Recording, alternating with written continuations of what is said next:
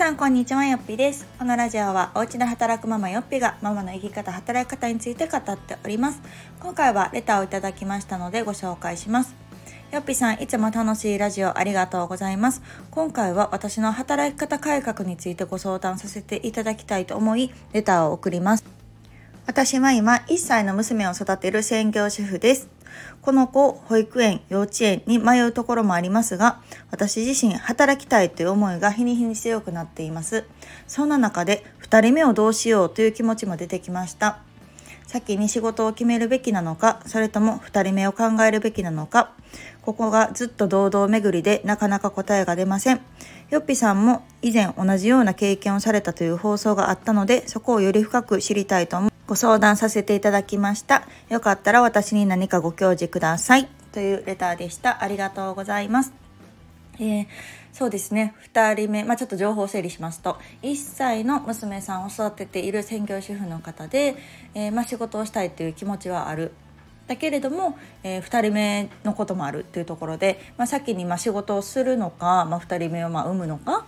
について迷われてるのかなと思いますが、えー、私も本当同じような状況でした、えー、私の場合で言うと上の子が1歳の時に、あのー、働きたいなと思い始め、うんまあ、今後同じですね働くのか、まあ、どうするのかっていうのを悩んだ時に、まあ、私自身もその2人目っていうのを悩みましたね。でうんでも、まあ、本音と建前って言ったらあれですけどあの私自身の本音はね、まあ、いつかは2人目が欲しいけれども今すぐじゃなくていいなっていうのが本音やったんですよ。うんでもその1歳ぐらいになるとね上の子が1歳ぐらいになるとその仕事復帰をするママがまあ現れてくるっていうか なんだろう育休取ってるママたちは、まあ、1歳のぐらいのタイミングで皆さん仕事復帰されるしで専業主婦のママたちは2人目がねやっぱりこう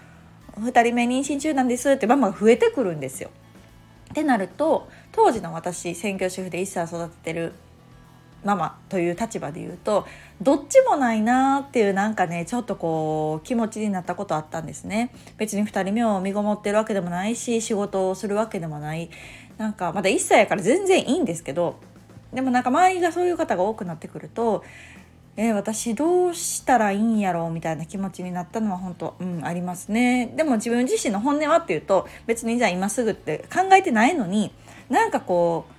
う何もしてない感私は何もしてないんじゃないかみたいなところになんか陥ってた気がします。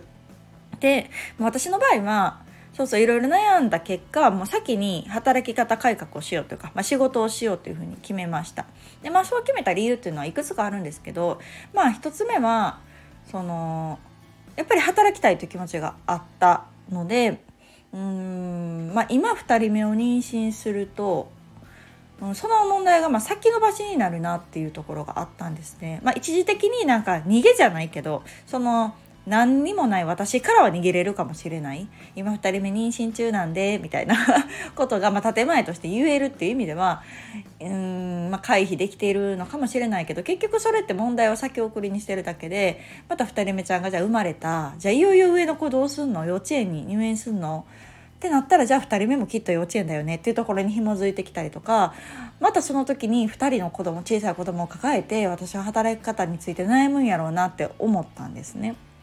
なので私はこう、まあ、別に今すぐね2人目が絶対欲しいっていう感じでもなかったから、まあ、先にその自分の環境だったりとか状況を整えようっていう方に私は身を振りました。なのであの働き方を整えてから自分に余裕ができたりとかあ今やったらその2人目を快くお迎えできそうというか、うん、なんか本当に心から望んで2人目が欲しいと思ったタイミングでうんやっぱり授かりたいなと思ったしそれまでがいろんなね自分の身を置く環境があやふやなもやもやなままなんかそうするよりも、うん、さっき整えようって私は思いました。まあ、ただその決断ができたっていうところは一つ、えー、何より年齢ですよね私が若くして産んでたっていうところ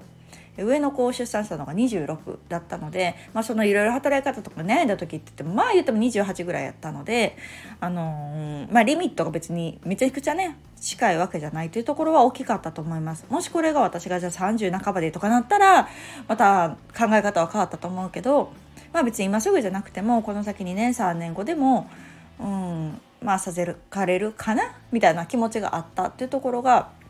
まあ大きな要因だったなっていうところともう一つはまあ一人っ子でもいっかっていう気持ちがあったっていうのも大きかったかもしれないですね。なんかもう何が何でも2人3人っていうよりもなんか意外とねやっぱ1人目で充実してたというかなんだろうな。なんかもうめっちゃ可愛い可愛いって感じだったんですよ。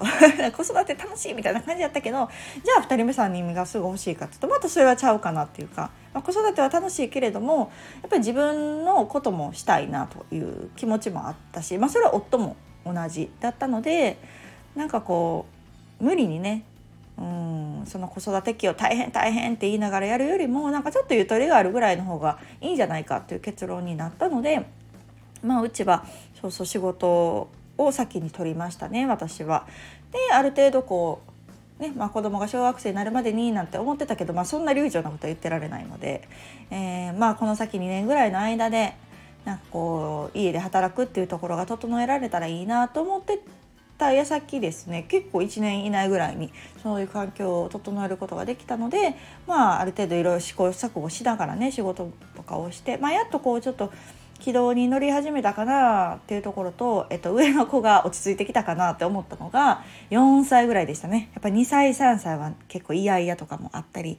なんか男の子1人やけど大変やななんて思ってた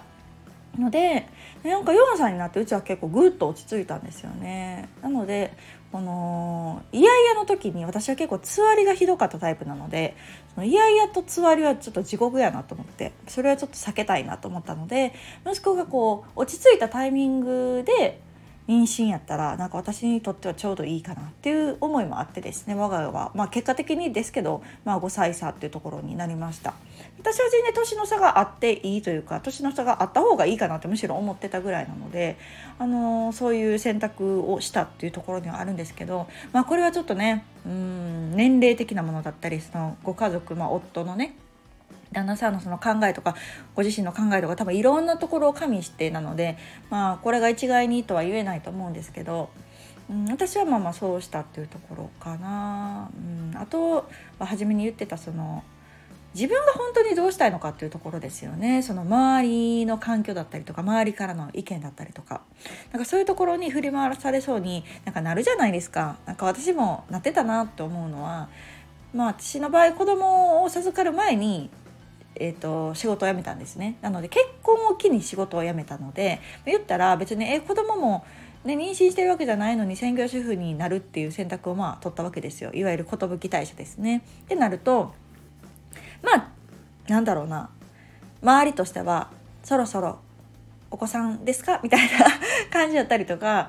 そうそう。でも私はちょっとしばらくゆっくりしたいなっていう気持ちがあったので、ね、自分時間を満喫したいなって思ってた時になんかね、割と私はすんなり授かることができたけどもしこの期間が長くなればなるほどなんかしんどくなるというかその周りからの声がねなんかしんどくなるんじゃないかなっていうのも思ったりしてなんか何にもしてないような感覚になんか陥っちゃうんじゃないかななんてうん思いました。あとはその上の子がねまだ1歳とかですけど周りがねどんどんその2人目とかって生まれるってなってくるとその産まなあかんじゃないけど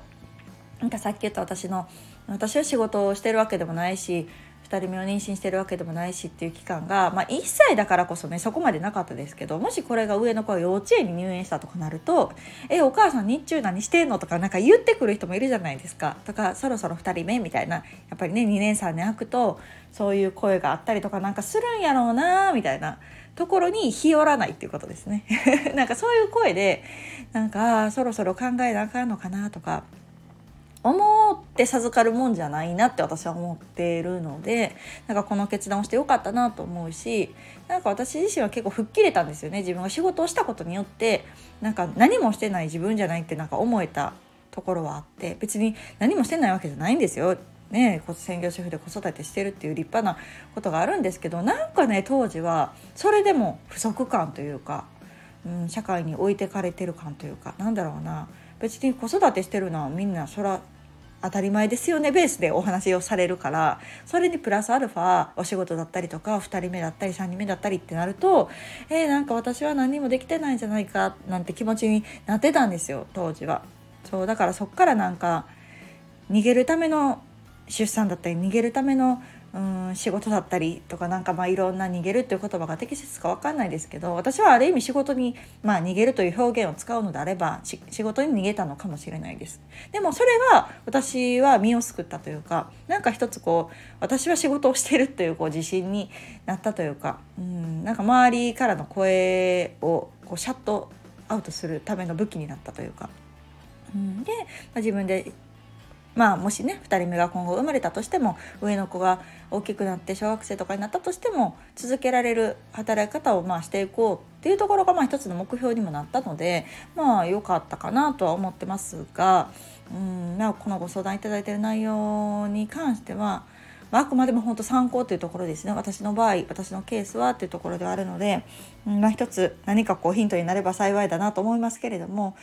うん、悩みますよねっていうところは本当に共感します。うん、なのであの私から言えることはもう自分がこれがいいって思うこと自分は本当はどうしたいのかなって思うところをなんかもう最優先したらいいんじゃないかなと思います。なんか今がねその時じゃない出産をする時じゃないと思えば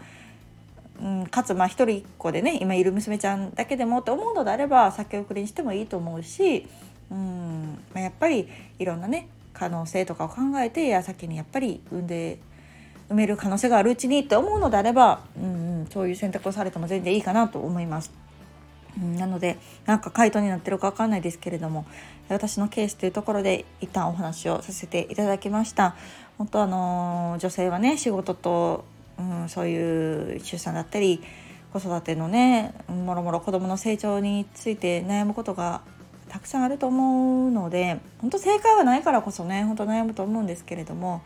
うーんまあそれを正解にしていくしかないというか、うん、これでよかったんだって一番思えるだろうという道を選ぶのが、まあ、今できるベストな選択なのかなと思いますのでお互いいろいろ考えて選択をしていきましょう。